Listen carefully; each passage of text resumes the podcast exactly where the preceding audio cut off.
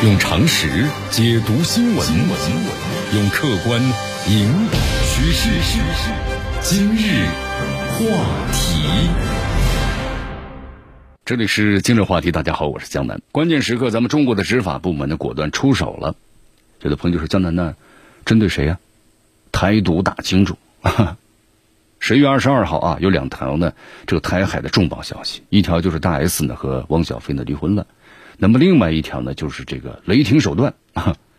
你看，在当天的这个国台办的记者会上有这么一则对话，有记者就询问了，说新华社呢今天报道，上海、江苏等省市的执法部门对台湾的远东集团在当地投资企业存在的违法违规的行为进行了查处。那么近日呢，国台办也公布了台独的顽固分子。啊，相应的这个清单，同时呢，依法对台独的顽固分子，包括呢相关联的企业和金主啊，实施这个惩戒。就是记者就问说，这两事儿呢，到底有没有关联？国台办的发言人朱凤莲呢，当即就回答了：台湾的远东集团在上海、江苏、江西、湖北、四川等地的化纤纺织、水泥企业存在一系列的违法违规的行为。那么有关部门呢，是依据国家法律法规，对其采取了有罚款、还有追缴的税款、限期整改等等措施。同时收回了该企业闲置建设用地，查处违法违规问题呢依然在继续。我们说这段话呀，其实是咱们新华社报道的主要内容啊。就五省市执法部门对台湾的远东企业，包括相关的企业，进行了这个调查，发现这个集团呢在环保、土地用地、还有员工企业健康、安全生产、包括消防、税务、产品质量等方面，都存在着一系列的违法违规的行为。远东集团的涉事企业承认啊，我确实存在这些问题，已经缴纳了或者按正常程序啊缴纳罚款，包括税款。但是江南要说的是，还有更关键的，是朱凤莲呢下面的两段话：台独顽固分子魔独言行的恶劣，严重破坏两岸的关系，严重的危害了台海和平的稳定，也严重的损害了两岸的同胞共同利益和中华民族的根本利益。那么对他们及其关联的企业和金主，必须是。依法的惩戒。你看，这里要就需要指出啊，我们欢迎的广大的台胞企业，那么到大陆来投资发展，那么将继续依法保障呢台胞企业的合法的权益，但是绝不允许支持台独、破坏了两岸关系的人在大陆赚钱，同时干这个吃饭砸锅的事。广大台商台企要明辨是非，站稳立场，那么和台独呢分裂势力划清界限。以实际行动来维护两岸关系的和平发展。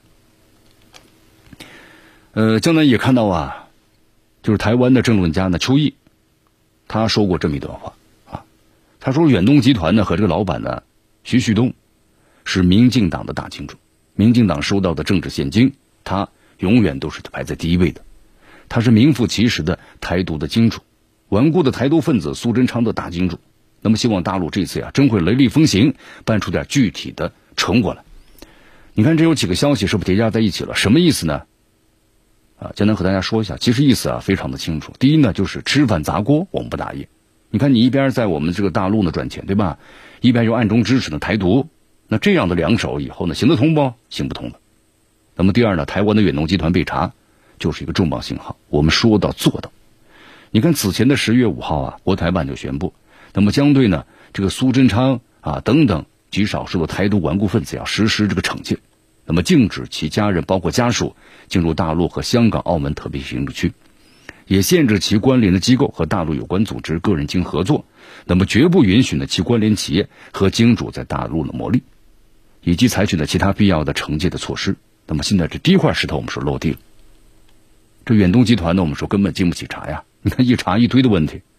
按照台湾方面的报道，相关企业呢做了整改，收回呢闲置土地之外，还被罚款呢三千六百五十万元人民币。请大家注意一下啊，这还只是呢我们说远东集团的化纤纺织水泥厂。我们说这个集团呢在大陆呢还有很多产业，那经得起查吗？而且这次清查那不是孤立的随机行为。你看上海、江苏、江西、湖北、四川五省市同时查，你说这样的巧？是合在一起了吗？啊，巧合吗？是不是？那么大家可以知道，这个分量是非常重的。那么还要注意一下啊，依法惩戒，就是我们欢迎台商到大陆投资发展，那么依法保障您的合法权益。但是台商来大陆赚钱的一条红线呢，就是绝不允许支持台独。那么这是法律的需求。你看这个远东集团呢，我们说是第一个反面例子。那么这是一次呢警示震撼的教育。你看其他的台企，你想要来大陆赚钱，那你就必须要跟这个台独划清界限。那么既然出手了，以后就不再客气了，是吧？台独分子及相关的关联企业金主，那必将付出重大代价。那对付他们，那咱们有的是办法。一句话，台独死路一条啊！不信的话，大家走着瞧。用常识解读新闻，用客观引导趋势。今日话题。